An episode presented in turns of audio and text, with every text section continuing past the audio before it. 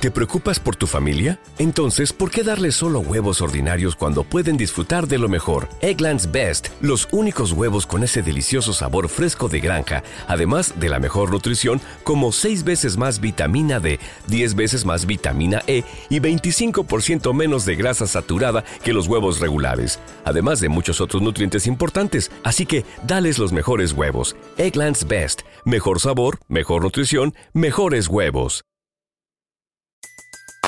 Everybody in your crew identifies as either Big Mac Burger, McNuggets, or McCrispy Sandwich. But you're the filet fish Sandwich all day. That crispy fish, that savory tartar sauce, that melty cheese, that pillowy bun. Yeah, you get it. Every time. And if you love the filet of fish, right now you can catch two of the classics you love for just $6. Limited time only. Price and participation may vary. Cannot be combined with any other offer. Single item at regular price. Ba da ba ba ba. Nick Dunn. Diez días ausente. Pasamos el día de la entrevista apretujados en el dormitorio libre de la suite de Tanner, preparando mis frases, arreglando mi aspecto. Betsy se quejó de mi ropa. Después Go me recortó el pelo por encima de las orejas con unas tijeras de uñas, mientras Betsy intentaba convencerme de que usara maquillaje, eh, polvos, para reducir el brillo. Todos hablábamos en voz baja, porque el equipo de Sharon estaba preparándose al lado. La entrevista se grabaría en el salón de la suite, con vistas al arco de St. Louis, la puerta del oeste. No estoy seguro de cuál era el sentido del monumento, salvo servir como vago símbolo del centro del país. Usted está aquí. Necesitas al menos unos polvos, Nick, dijo Betsy finalmente acercándose a mí con el algodón. Te suda la nariz cuando te pones nervioso. Nixon perdió unas elecciones porque le sudaba la nariz. Tanner lo supervisaba todo como un director. No tanto por ese lado, Go, decía. Bets, ve con cuidado con los polvos, mejor que falte y no que sobre. Deberíamos haberle metido una inyección de Botox, dijo ella. Al parecer, el Botox combate el sudor además de las arrugas. Algunos de sus clientes se lo inyectaban bajo el brazo antes de los juicios, y ya me lo estaban sugiriendo a mí también. Con amabilidad y sutileza, en caso de que fuésemos a juicio. Sí, justo lo que necesito, que la prensa se entere de que me estaba tratando con Botox mientras mi mujer estaba desaparecida. Dije, está desaparecida. Sabía que Amy no estaba muerta, pero también sabía que estaba tan lejos de mi alcance que bien podría estarlo. Era una esposa en tiempo pretérito. Bien hecho, dijo Tanner. La próxima vez corríjase antes de que salga de su boca. A las cinco de la tarde sonó el teléfono de Tanner. Bonnie, dijo mirando la pantalla. Dejó que saltara el contestador. Ya la llamaré luego.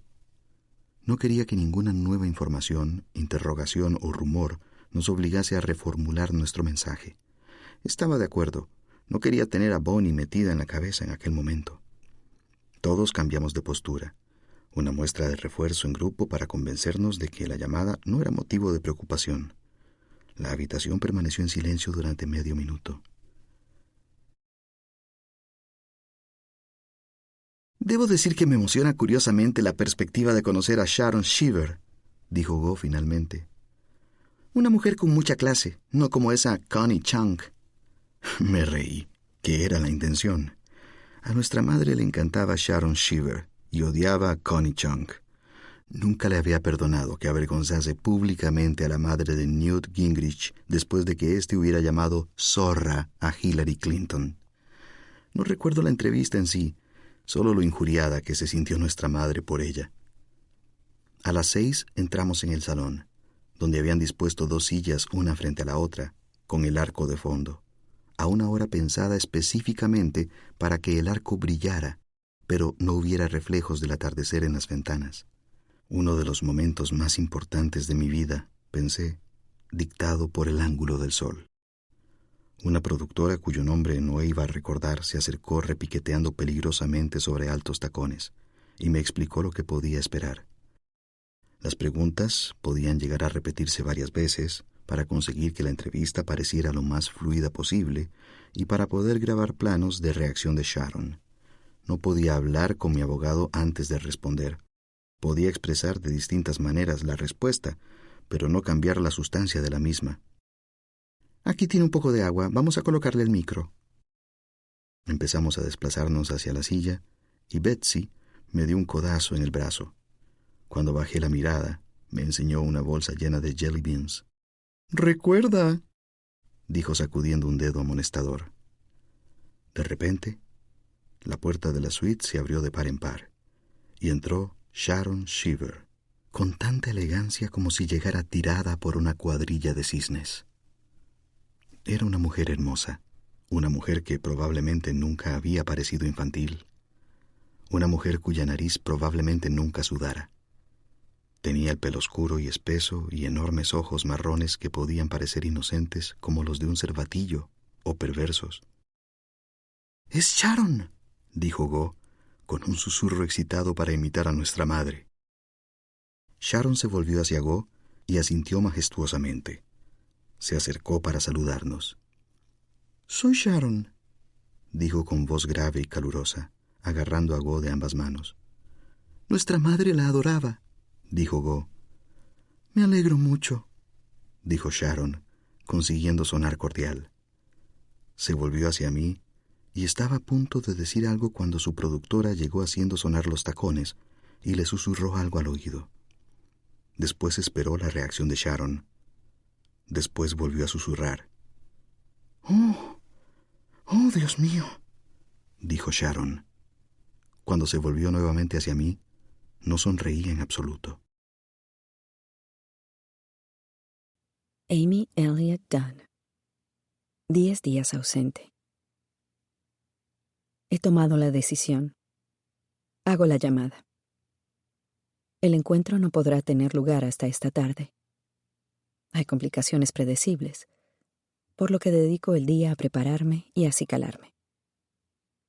Me aseo en el cuarto de baño de un McDonald's, jabón verde sobre toallas de papel húmedas, y me pongo un vestido barato y vaporoso.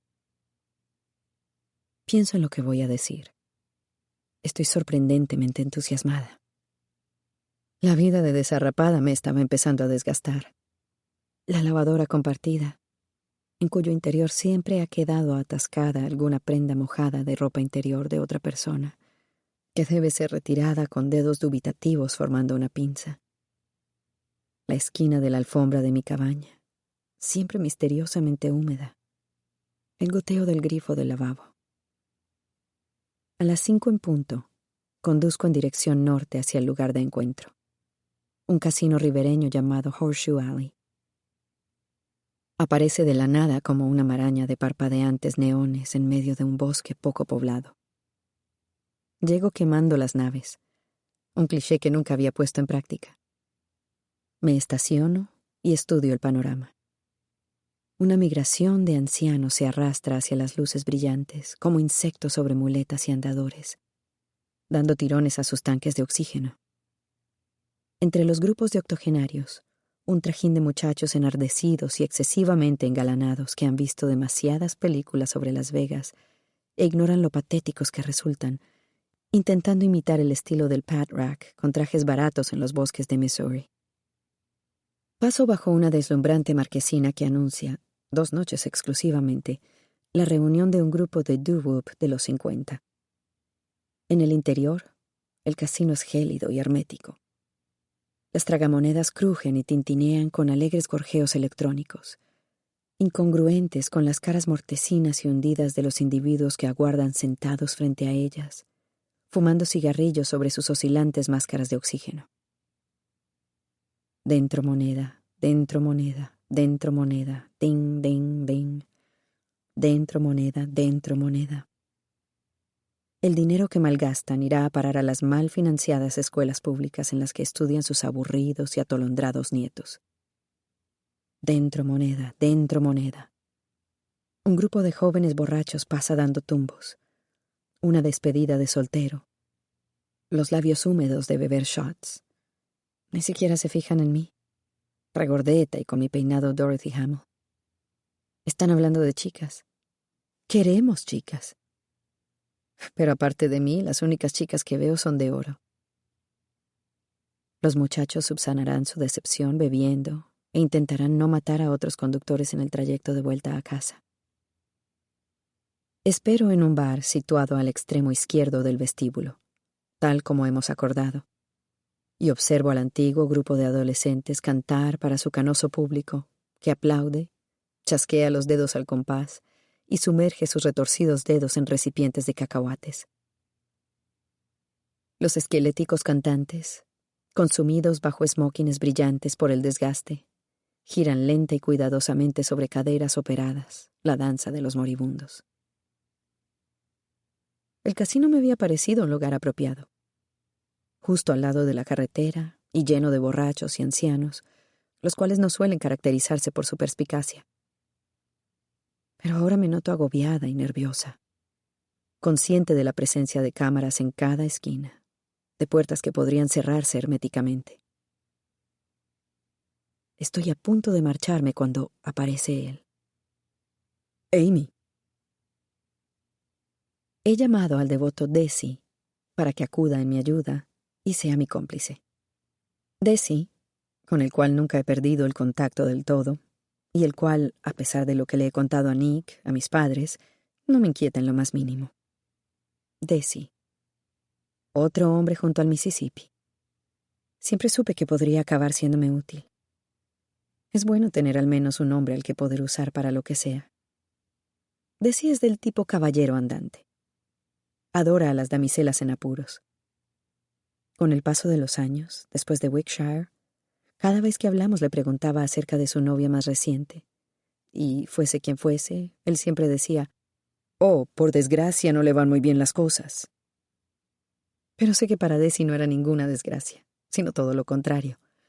Los desórdenes alimenticios, las adicciones a los analgésicos, las depresiones severas, nunca es más feliz que cuando se encuentra junto a un lecho. No en la cama, sino simplemente sentado al lado, con un tazón de caldo o un vaso de jugo y un tono de voz amablemente almidonado. Pobrecilla. Ahora está aquí, deslumbrante con un traje blanco de mediados de verano. Desi cambia de guardarropa mensualmente. La ropa apropiada para junio no tiene por qué valer para julio. Siempre he admirado la disciplina y la precisión sartorial de los Collins. Tiene buen aspecto. Yo no. Soy demasiado consciente de mis gafas húmedas, los kilos extra que se acumulan en mi cintura. Amy. Me roza la mejilla. Después me da un abrazo. No un estrujón. Decir nunca aprieta. Es más como verse envuelta en algo hecho a medida para ti. Cielo. No te puedes ni imaginar. Tu llamada. Pensaba que había perdido la cabeza. Pensaba que estaba delirando. Había soñado despierto con ello. Que de algún modo estabas viva y entonces... Tu llamada. ¿Estás bien? Ahora sí, digo. Ahora me siento segura. Ha sido espantoso y entonces me he hecho a llorar. Lágrimas de verdad, lo cual no había formado parte del plan, pero me proporcionan tal alivio y encajan de manera tan perfecta en el momento que me permito dejarme llevar por completo. El estrés me abandona gota a gota. El coraje para llevar a cabo el plan. El temor de ser capturada. La pérdida del dinero. La traición. El maltrato el puro disparate de hallarme completamente sola por primera vez en mi vida. Estoy bastante guapa tras un llanto de unos dos minutos. Si se prolonga más allá me empieza a gotear la nariz y se me hincha el rostro. Pero antes de eso, mis labios se vuelven más plenos, los ojos más grandes, las mejillas son rosadas. Cuento mientras lloro sobre el almidonado hombro de Desi. Uno Mississippi, dos Mississippi, otra vez ese río. Y contengo las lágrimas en cuanto llego al minuto y cuarenta y ocho segundos. Siento no haber podido llegar antes, cielo, dice Desi. Sé lo ocupado que te tiene siempre Jacqueline. Objeto. La madre de Desi es un tema sensible en nuestra relación. Desi me examina. Se te ve muy... diferente, dice. La cara tan plena, particularmente. Y tu pobre pelo está... se contiene. Amy, nunca pensé que pudiera sentirme tan agradecido por algo. Cuéntame qué ha pasado. Le relato un cuento gótico de celos y furia, de rústica brutalidad del medio oeste, de embarazo enclaustrado, de dominación animal, de violación y pastillas, alcohol y puños, botas vaqueras puntiagudas en el costillar, miedo y traición, apatía paternal y aislamiento. Y las últimas palabras de advertencia de Nick. Nunca te dejaré marchar. Te mataré. Te encontraré pase lo que pase. Eres mía. Le digo que tuve que desaparecer para garantizar mi seguridad y la de mi hijo nonato, y lo mucho que necesito su ayuda. Mi Salvador. Mi relato satisfará el apetito de Desi por mujeres caídas en desgracia. Me he convertido en la más perjudicada de todas. Hace mucho tiempo, cuando aún estábamos en el internado, le hablé de las visitas nocturnas de mi padre a mi dormitorio. Yo, vestida con un camisón rosa con olanes, clavando la mirada en el techo hasta que él terminaba. Desi me ha amado desde entonces, gracias a aquella mentira. Sé que se imaginaba haciéndome el amor y lo cariñoso y consolador que se mostraría al penetrarme, acariciándome el pelo. Sé que me imagina llorando suavemente mientras me entrego a él. Nunca podré volver a mi vida anterior de sí. Nick me mataría. Nunca me sentiré a salvo. Pero no puedo dejar que vaya a la cárcel. Solo quería desaparecer. No se me ocurrió que la policía fuese a pensar que me había asesinado. Miro coquetamente de reojo hacia el grupo sobre el escenario, donde un septuagenario esquelético canta canciones de amor. No lejos de nuestra mesa, un tipo con la espalda bien erguida y el bigote bien recortado arroja su vaso de plástico hacia una papelera cercana a nosotros y lo clava. Una expresión que aprendí de Nick. Ojalá hubiera escogido un entorno más pintoresco. Ahora el tipo me está mirando, ladeando la cabeza en un exagerado gesto de confusión. Si fuese un dibujo animado, se rascaría la cabeza con un ruido gomoso. Wick, wick. Por algún motivo pienso, parece policía. Le doy la espalda.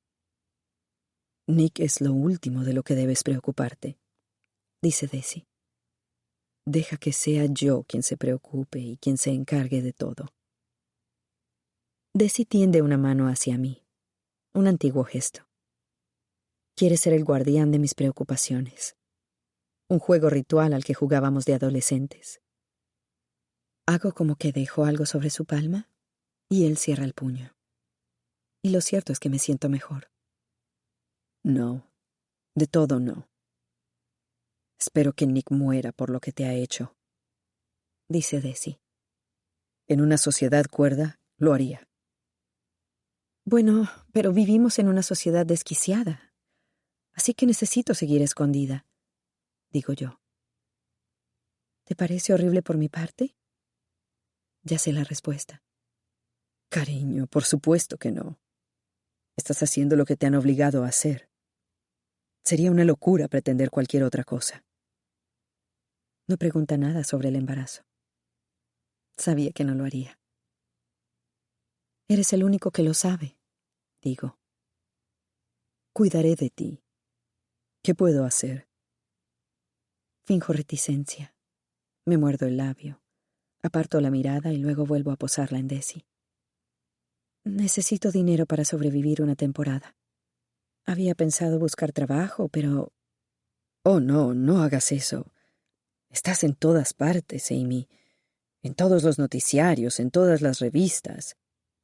Alguien acabaría por reconocerte. Incluso con este nuevo corte deportivo. Dice, tocándome el pelo. Eres una mujer hermosa. Y para una mujer hermosa no es fácil desaparecer. Por desgracia, creo que tienes razón, digo. No quiero que pienses que me estoy aprovechando. Simplemente no sabía a quién más. La camarera, una morena normal y corriente, disfrazada de morena atractiva, se dirige hacia nosotros y deja las bebidas sobre la mesa. Aparto la cara para que no me vea y me doy cuenta de que el curioso del bigote se ha acercado un poco más y me está observando con media sonrisa. Estoy desentrenada. La vieja Amy nunca habría venido a este lugar. Tengo el cerebro embotado por culpa de la Coca-Cola Light y de mi propio olor corporal. Te he pedido un gin tonic, digo. Desi pone una delicada mueca de disgusto. ¿Qué? pregunto. Pero ya conozco la respuesta.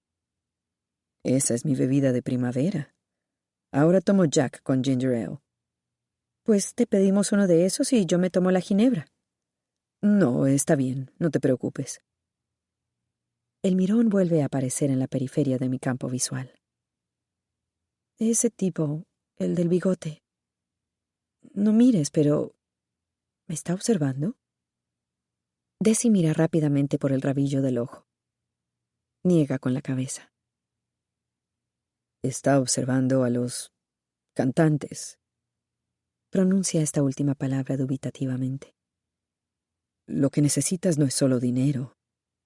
Acabarás cansándote de todo este subterfugio, de no poder mirar a la gente a la cara, viviendo entre individuos con los que, asumo, no tienes demasiado en común, dice abriendo los brazos para incluir a todo el casino. Viviendo por debajo de tus posibilidades. Eso es lo que me espera durante los próximos diez años hasta que haya envejecido lo suficiente y la historia se haya olvidado y pueda sentirme cómoda. Ah, ¿estás dispuesta a seguir haciendo esto diez años, Amy? Shh, no digas ese nombre. Kathy, o Jenny, o Megan, o lo que quieras. No seas absurda. La camarera regresa. Desi le tiende un billete de veinte y mediante un gesto le indica que se quede el cambio. La chica se aleja sonriendo sosteniendo el billete como si fuera una novela. Le doy un sorbo a mi bebida. Al bebé no le importará.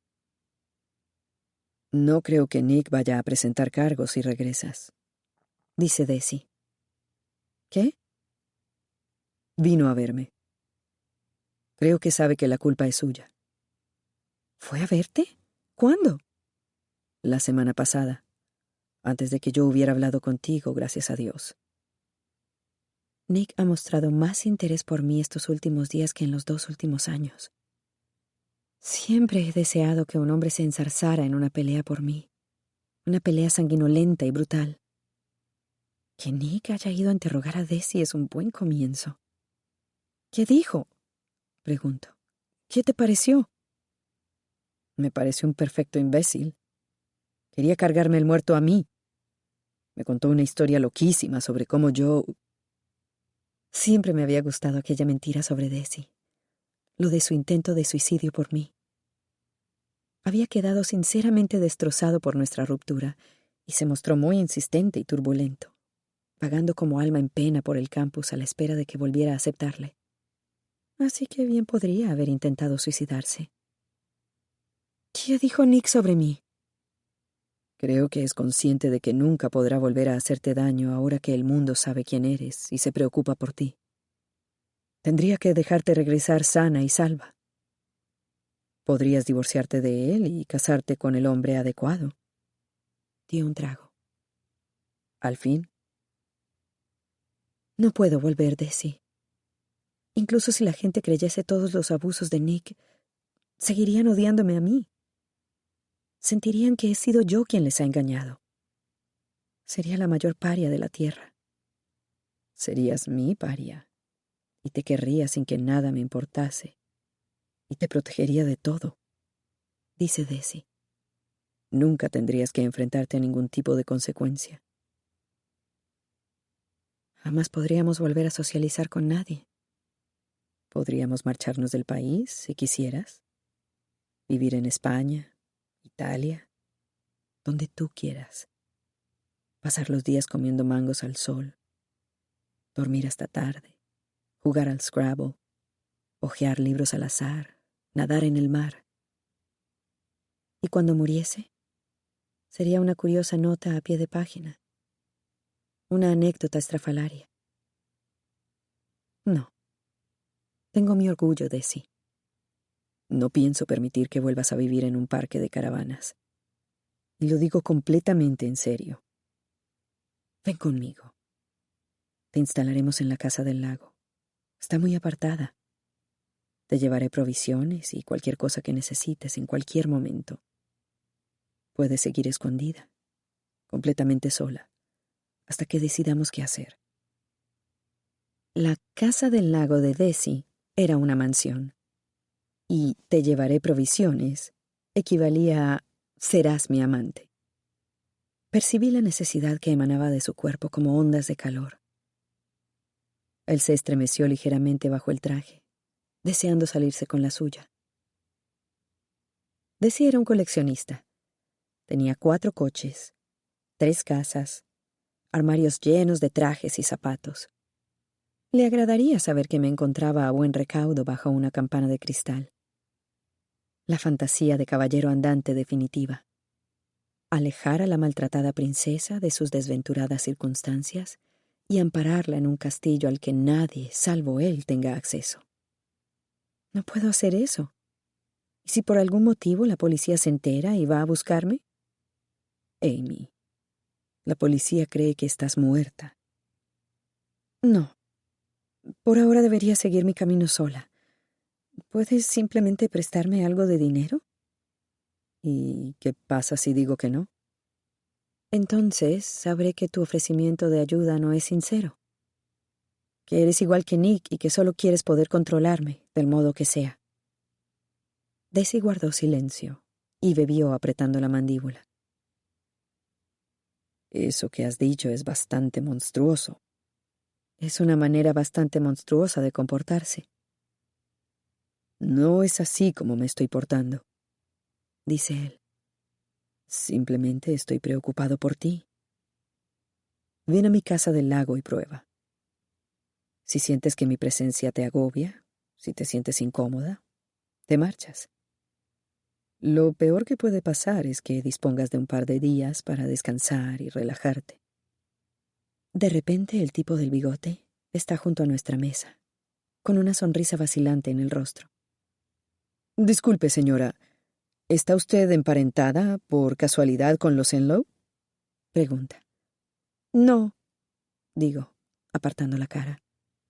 Lo siento, es que se parece usted a... Somos de Canadá. Y ahora disculpe, replica bruscamente Desi. El tipo pone los ojos en blanco musita un carajo, y se vuelve junto a la barra. Pero sigue lanzándome miradas. Deberíamos marcharnos, dice Desi. Te llevaré allí ahora mismo. Se levanta. La casa del lago de Desi tendrá una enorme cocina.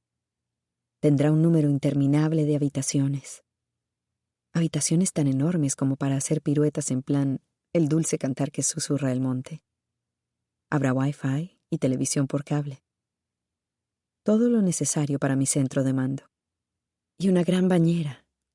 Y cómodos albornoces. Y una cama que no amenazará con venirse abajo. También estará Desi. Pero Desi es manejable. Desde la barra, el tipo sigue mirándome, con menos benevolencia. Me inclino sobre Desi y le beso suavemente en los labios. Tiene que parecer decisión mía. Eres un hombre maravilloso. Siento haberte puesto en esta situación. Quiero estar en esta situación, Amy. Nos encaminamos hacia la salida, pasando frente a un bar particularmente deprimente, con televisores en todos los rincones, cuando veo a la putilla. La putilla está dando una rueda de prensa. Andy parece diminuta e inofensiva. Parece una niñera. Y no una niñera sensual de peli porno, sino la vecinita de al lado, la que de verdad juega con los niños. Sé que esa no es la Andy real, porque la he seguido en la vida real. Y en la vida real lleva camisetas apretadas que resaltan sus pechos, vaqueros ajustados y el pelo largo y ondulado. En la vida real parece cogible, en la tele lleva un vestido camisero con olanes y el pelo recogido por detrás de las orejas. Tiene aspecto de haber estado llorando, a juzgar por sus pequeñas y rosadas ojeras. Parece agotada y nerviosa, pero muy guapa. Más guapa de lo que me había parecido anteriormente. Nunca la había visto así de cerca. Tiene pecas. ¡Oh, mierda! le dice una mujer a su amiga, pelirroja de tinta. ¡Oh, no! Ahora que había empezado a sentir lástima por el tipo, exclama la amiga. En mi refrigerador tengo basura más vieja que esa chica. Menudo cabrón. Andy está de pie tras el micrófono, consultando a través de oscuras pestañas una declaración que tiembla como una hoja en su mano. Su labio superior brilla bajo las luces de la cámara, húmedo. Andy se lo frota con el dedo índice para secar el sudor. Mm, mi declaración es la siguiente. He tenido una aventura con Nick Dunn entre abril de 2011 y julio de este año, cuando su esposa, Amy Dunn, desapareció. Nick era mi profesor en la Universidad Comunitaria de North Carthage. Entablamos amistad y después la relación fue a más. Andy hace una pausa para aclararse la garganta. Una mujer de pelo oscuro, no mucho mayor que yo, que aguarda tras ella, le tiende un vaso de agua. Andy bebe rápidamente el tembloroso vaso. Me avergüenzo profundamente de haberme visto involucrada con un hombre casado. Va en contra de todos mis valores. Creía sinceramente estar enamorada de Nick Dunn. Empieza a llorar. Se le quiebra la voz. Y que a su vez él estaba enamorado de mí. Me dijo que su relación con su esposa había terminado y que pensaba divorciarse en breve. Nunca supe que Amy Dunn estuviera embarazada. Estoy cooperando con la policía en la investigación de la desaparición de Amy Dunn y haré cuanto esté en mi mano para ayudar. Su voz es diminuta, infantil. Alza la mirada hacia el muro de cámaras que tiene enfrente y parece conmocionada. Vuelve a agachar los ojos. Dos manzanas rojas aparecen en sus redondas mejillas. Yo... yo... Andy comienza a sollozar. Y su madre... La mujer tiene que ser su madre. Tiene los mismos exagerados ojos de dibujo animado japonés. Le pasa un brazo por el hombro. Andy continúa leyendo. Me arrepiento y me avergüenzo profundamente de mis actos. Quiero pedirle disculpas a la familia de Amy por cualquier papel que pueda haber jugado en su dolor. Estoy cooperando con la policía en la investigación. Oh, eso ya lo he dicho. Muestra una sonrisa endeble y avergonzada, y los periodistas le dedican pequeñas risas de ánimo. Pobrecilla, dice la pelirroja. Es una putilla. No merece compasión alguna. No puedo creer que alguien pueda sentir lástima por Andy. Literalmente me niego a creerlo. Soy un estudiante de 23 años, continúa ella. Solo pido un poco de intimidad para poder superar este trance tan doloroso. Buena suerte con eso, mascullo mientras Andy se aleja, y un agente de la policía se niega a contestar preguntas, y ambas salen de cámara. Me sorprendo ladeándome hacia la izquierda como si pudiera seguirlas. Pobre chiquilla, dice la mayor de las dos mujeres. Parece aterrorizada. Al final va a resultar que sí lo hizo él. Más de un año estuvo con ella. ¡Qué cerdo! Desi me da un codazo y abre mucho los ojos a modo de interrogante. ¿Estaba yo al tanto de la aventura? ¿Me encuentro bien? Mi rostro es una máscara de furia. Pobre chiquilla, mis huevos. Pero puedo fingir que el motivo es la traición. Asiento. Sonrío débilmente. Estoy bien. Estamos a punto de marcharnos cuando veo a mis padres, agarrados como siempre de la mano, acercándose al micrófono en pareja. Mi madre parece haberse cortado el pelo recientemente. Me pregunto si debería irritarme que haya hecho una pausa en plena desaparición mía para mejorar su aspecto.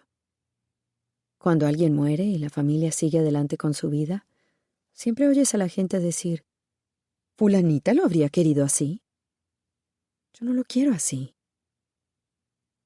Mi madre habla. Nuestra declaración es breve y no aceptaremos preguntas después. En primer lugar, gracias por las tremendas muestras de cariño recibidas por nuestra familia. Parece que el mundo ama a Amy tanto como nosotros. Amy, echamos de menos tu afectuosa voz y tu buen humor, tu rápido ingenio y tu buen corazón. Eres ciertamente asombrosa. Conseguiremos que regreses con tu familia. Sabemos que lo haremos. En segundo lugar, hasta esta mañana ignorábamos que nuestro yerno, Nick Dunn, estaba teniendo una aventura. Desde el comienzo de esta pesadilla, se ha mostrado menos implicado, menos interesado, menos preocupado de lo que habría debido. Otorgándole el beneficio de la duda, atribuimos su comportamiento a la conmoción. Ahora que sabemos lo que sabemos, hemos dejado de pensar lo mismo. En consecuencia, le hemos retirado nuestro apoyo. A medida que seguimos adelante con la investigación, solo podemos desear que Amy vuelva con nosotros. Su historia debe continuar. El mundo está preparado para un nuevo capítulo. Amén, dice alguien. Everybody in your crew identifies as either Big Mac Burger, McNuggets, or McCrispy Sandwich. But you're the filet fish Sandwich all day. That crispy fish, that savory tartar sauce, that melty cheese, that pillowy bun.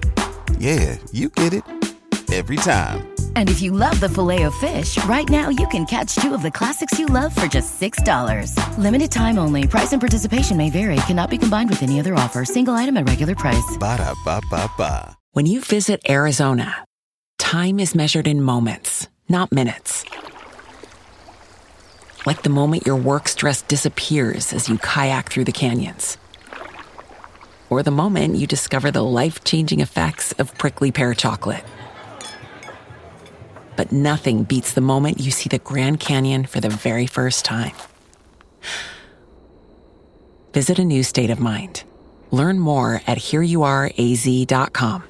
¿Te preocupas por tu familia? Entonces, ¿por qué darles solo huevos ordinarios cuando pueden disfrutar de lo mejor? Eggland's Best, los únicos huevos con ese delicioso sabor fresco de granja, además de la mejor nutrición, como 6 veces más vitamina D, 10 veces más vitamina E y 25% menos de grasa saturada que los huevos regulares, además de muchos otros nutrientes importantes. Así que, dales los mejores huevos. Eggland's Best, mejor sabor, mejor nutrición, mejores huevos.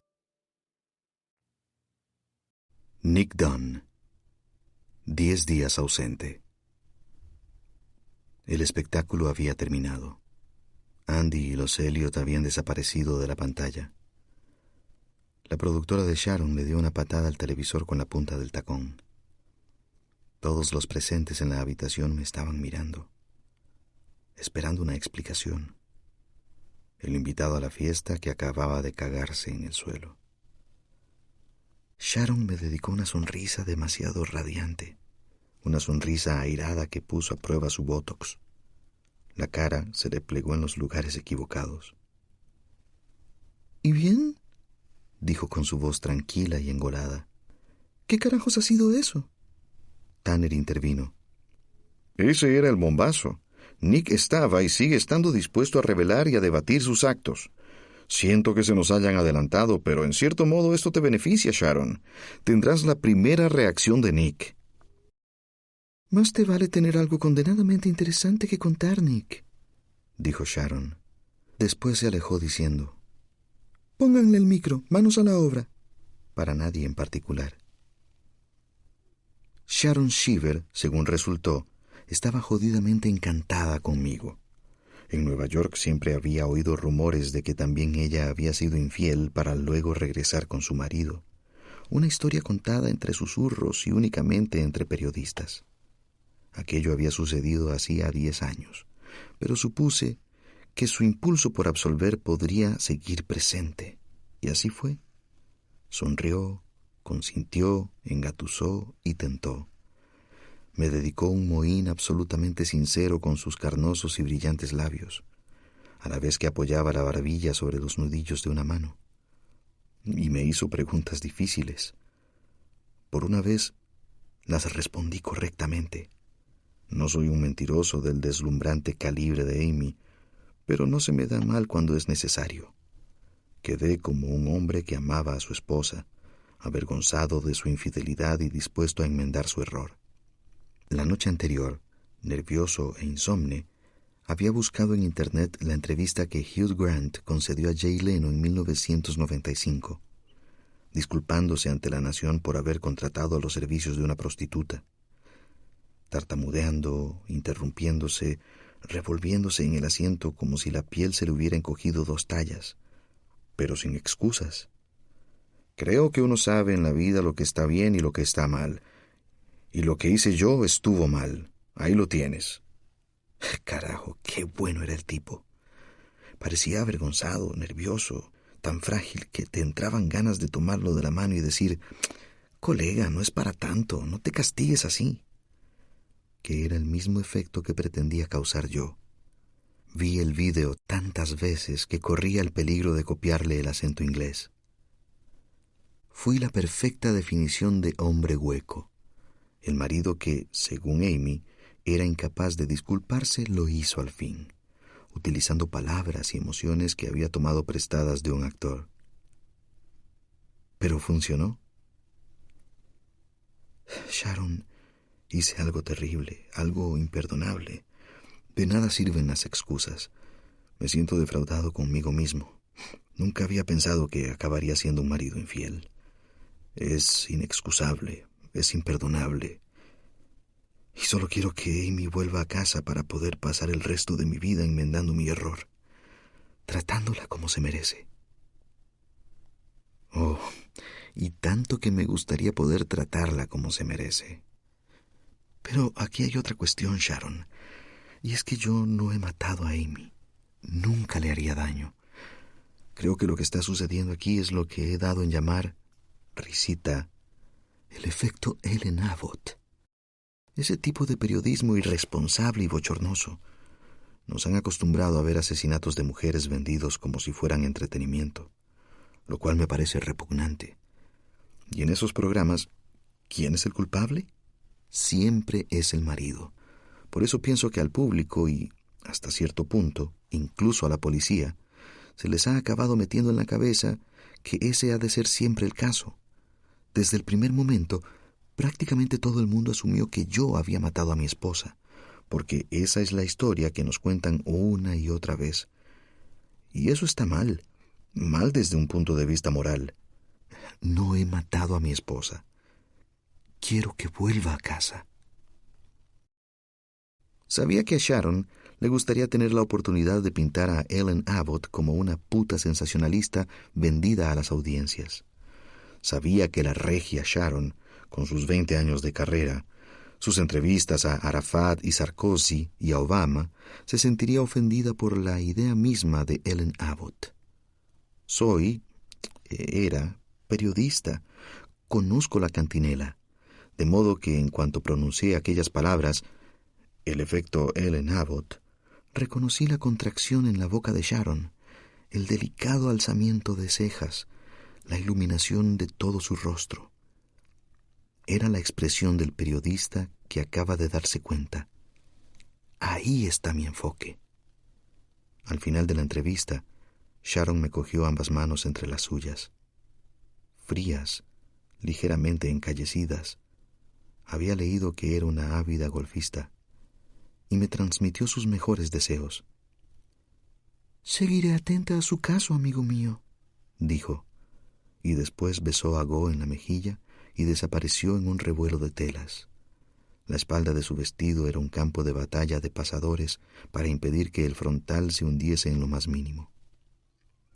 Lo has hecho de puta madre, sentenció Go mientras se dirigía hacia la puerta. Parecías completamente distinto, tomando las riendas, pero no arrogante, Incluso tu mandíbula es menos cretina. He soltado la barbilla. Casi sí. Te veo luego en casa. Incluso me dio un puñetazo de ánimo en el hombro. Grabé otras dos entrevistas rapiditas después de la de Sharon Shiver, una para cable y otra para un canal en abierto. Al día siguiente emitirían la entrevista con Shiver y después las otras dos.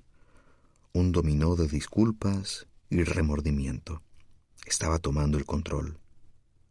No iba a seguir conformándome con ser el esposo posiblemente culpable, o el esposo emocionalmente distante, o el esposo cruelmente infiel.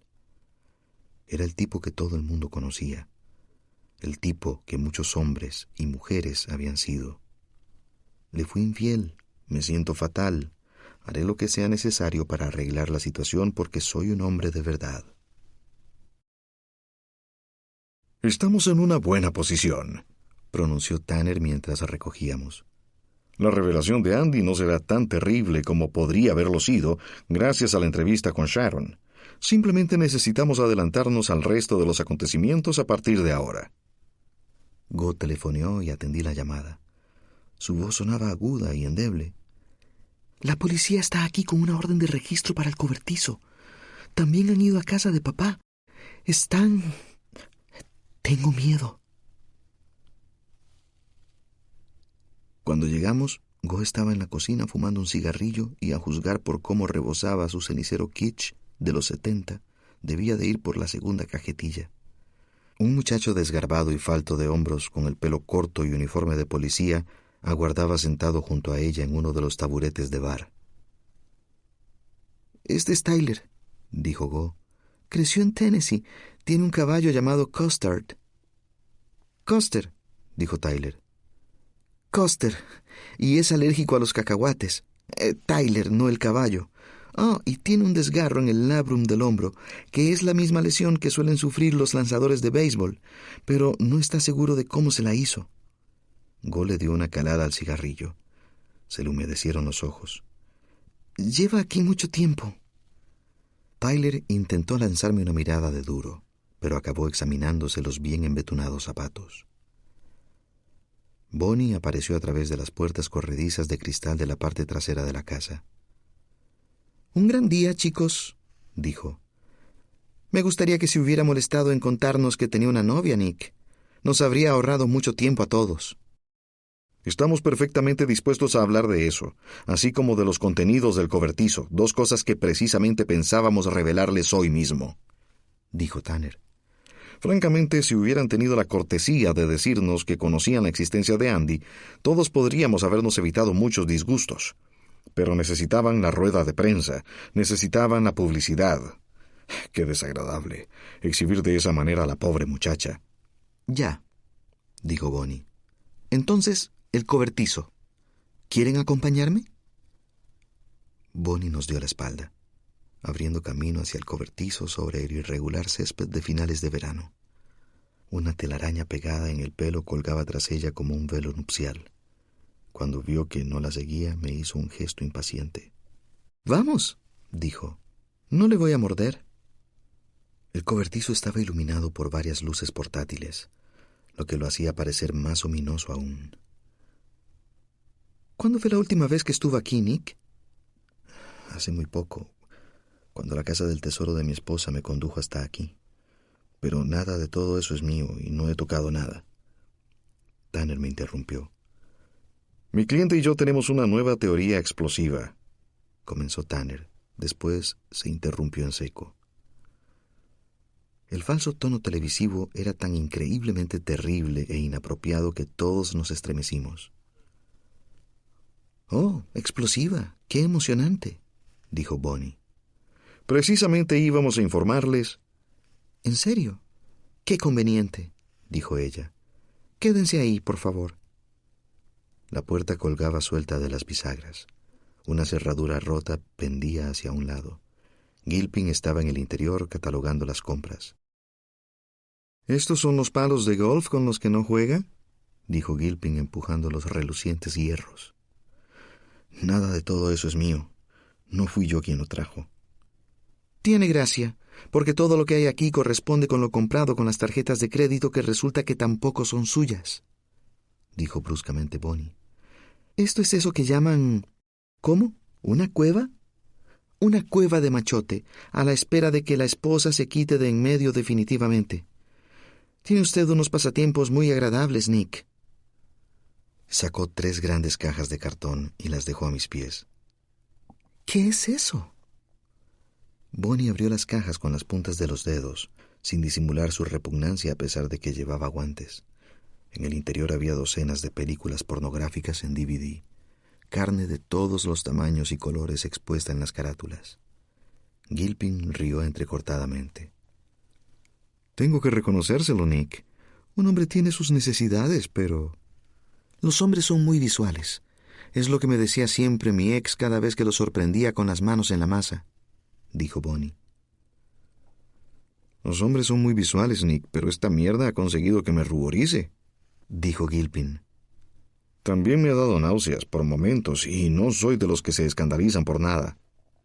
Extendió algunos de los estuches como una desagradable baraja de naipes. La mayoría de los títulos implicaba violencia. Anal brutal. Mamadas salvajes. Putas humilladas cogida con sadismo, treinta pitos para Eva, y una serie llamada El Castigazorras, volúmenes 1 al 18, cuyas portadas mostraban fotos de mujeres retorciéndose de dolor mientras hombres de sonrisa rijosa les insertaban objetos. Aparté la mirada. Oh, ahora se avergüenza, sonrió Gilpin pero no respondí porque vi a Go siendo introducida en la parte de atrás de una patrulla. Nos encontramos una hora más tarde en la comisaría de policía. Tanner me aconsejó que no lo hiciese. Yo insistí. Apelé a su ego iconoclasta de vaquero de rodeo millonario. Íbamos a contarle la verdad a la policía. Había llegado el momento.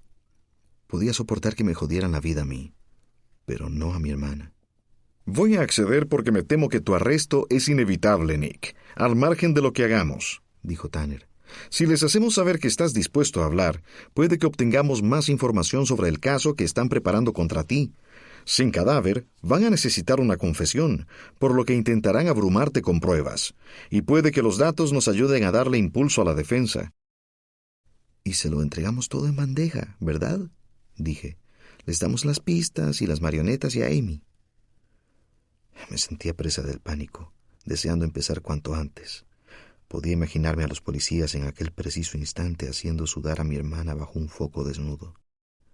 Siempre y cuando me dejes hablar a mí, dijo Tanner. Si soy yo quien les habla de la incriminación, no podrán utilizarla contra nosotros en el juicio, en caso de que recurriésemos a otra defensa. Me preocupaba que mi abogado considerase la verdad tan completamente increíble. Gilpin nos recibió en las escaleras de entrada de la comisaría con una Coca-Cola en la mano. Una cena tardía. Cuando se dio la vuelta para guiarnos al interior, vi que tenía la espalda manchada de sudor. Hacía un buen rato que el sol se había puesto, pero la humedad persistía. Gilpin estiró los brazos y la camisa aleteó y volvió a pegarse firmemente a su piel. Sigue haciendo calor, dijo. Se supone que esta noche va a subir la temperatura. Bonnie nos estaba esperando en la sala de interrogatorios, la misma de la primera noche, la noche de... Se había recogido el pelo lacio en una trenza que llevaba prendida en la nuca con un pasador, un peinado más bien conmovedor, y se había pintado los labios. Me pregunté si tendría una cita, uno de esos encuentros a medianoche. ¿Tiene hijos? Le pregunté, agarrando una silla. Bonnie pareció sorprendida y alzó un dedo. Uno. No dijo nombre, ni edad, ni nada más. Estaba en modo puramente profesional. Se quedó esperando a que dijéramos algo. Ustedes primero, dijo Tanner. Díganos qué tienen. Claro, dijo Bonnie. De acuerdo. Encendió la grabadora y prescindió de los preliminares. ¿Afirma usted, Nick, no haber comprado ni tocado jamás los objetos almacenados en el cobertizo situado en la propiedad de su hermana? Es correcto, respondió Tanner por mí.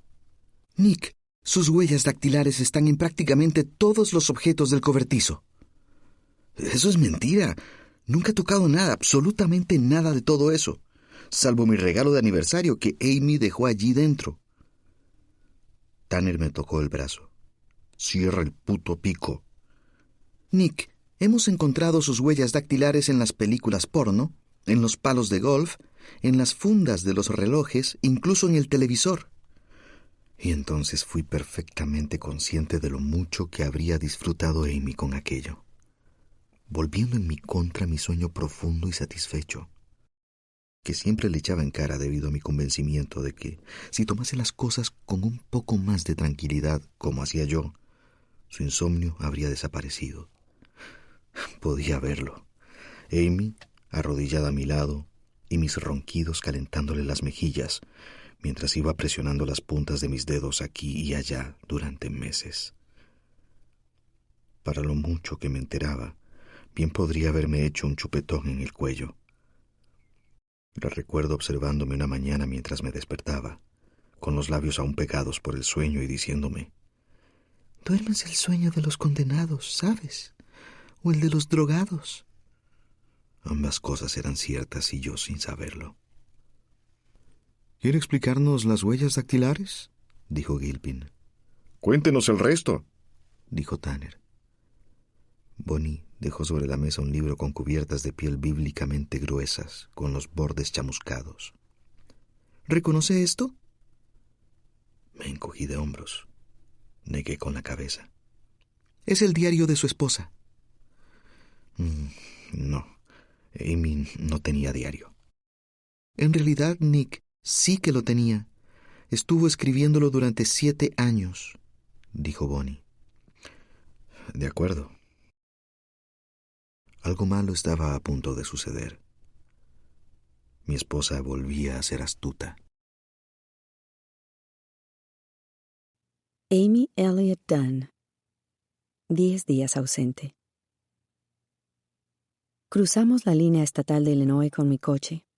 Lo llevamos hasta un vecindario particularmente espantoso en un arruinado pueblo ribereño. Dedicamos una hora a limpiarlo y después lo abandonamos con las llaves puestas en el contacto. Llámalo el círculo de la mala vida. La pareja de Arkansas que lo condujo antes que yo era misteriosa. Amy Ozark era claramente sospechosa. Con suerte, algún otro pobre desgraciado de Illinois podría disfrutarlo también durante una temporada. Después regresamos a Missouri sobre colinas ondulantes, hasta que entre los árboles vislumbro los reflejos del lago Hannafan. Como Daisy tiene familia en St. Louis, le gusta creer que toda esta zona es antigua, antigua como la costa este. Pero se equivoca. El lago Hannafan no se llama así en honor de ningún estadista del siglo XIX, ni de ningún héroe de la guerra civil.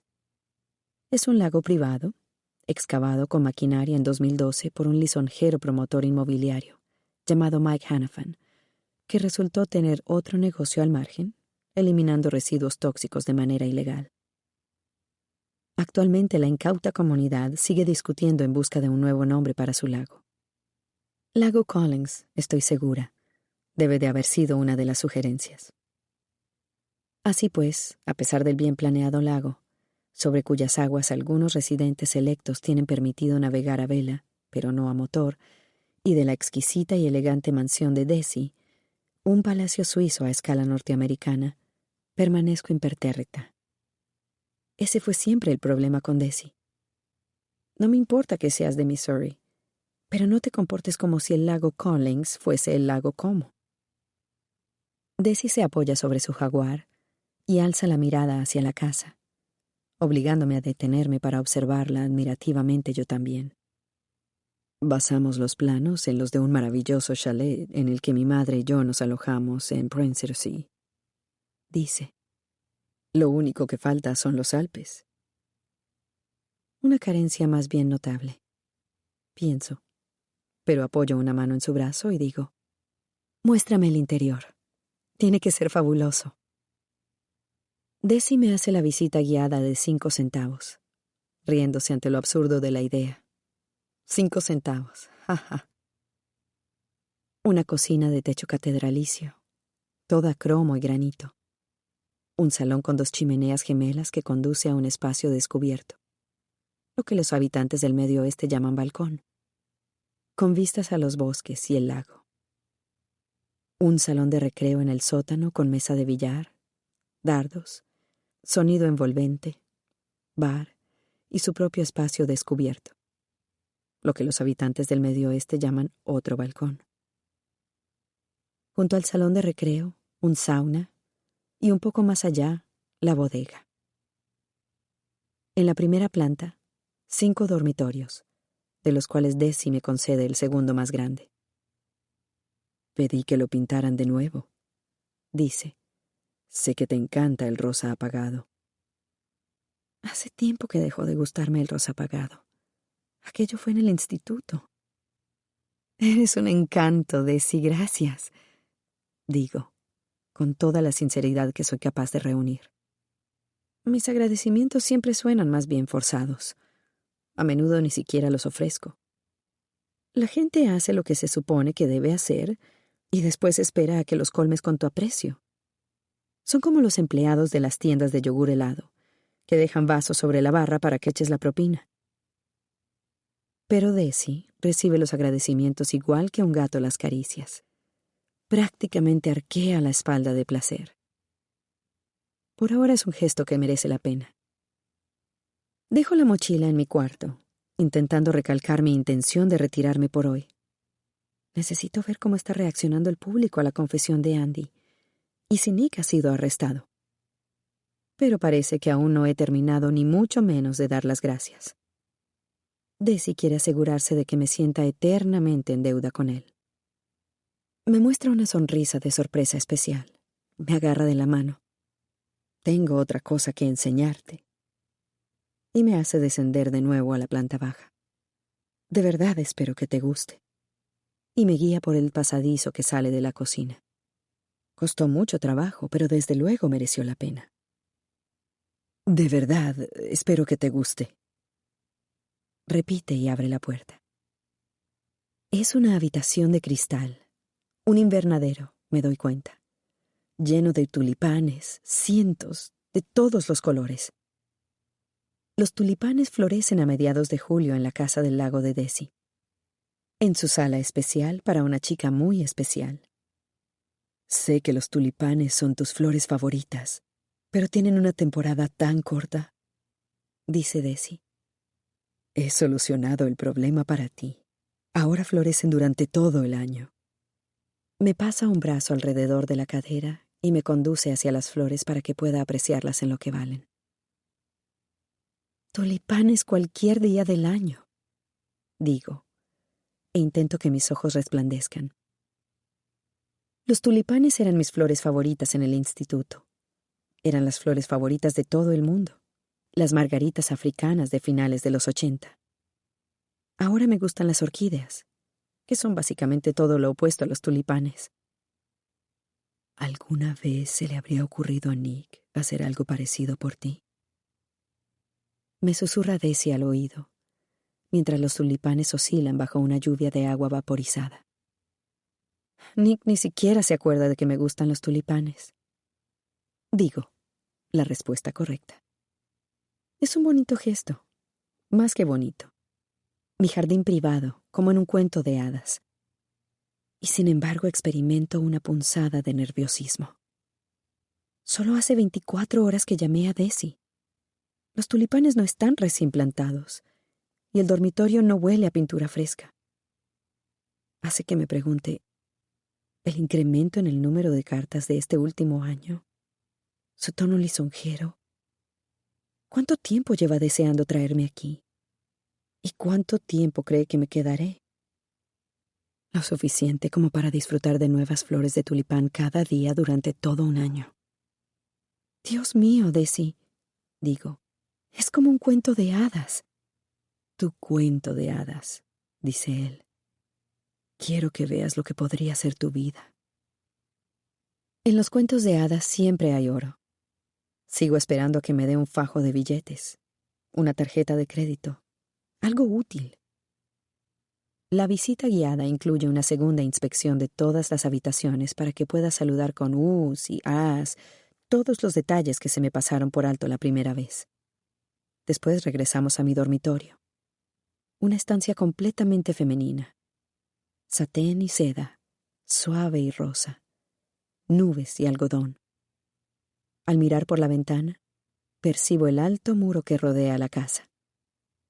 Desi, espeto nerviosamente. ¿Podrías prestarme algo de dinero?